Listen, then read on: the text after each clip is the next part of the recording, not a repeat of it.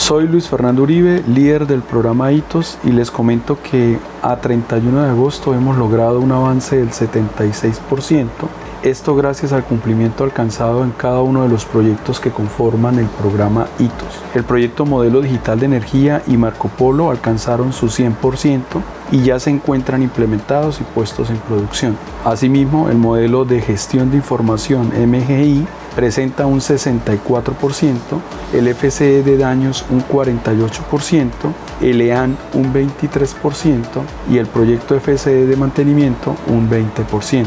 Finalmente les recuerdo que con HITOS vamos juntos por la transformación digital en SENS.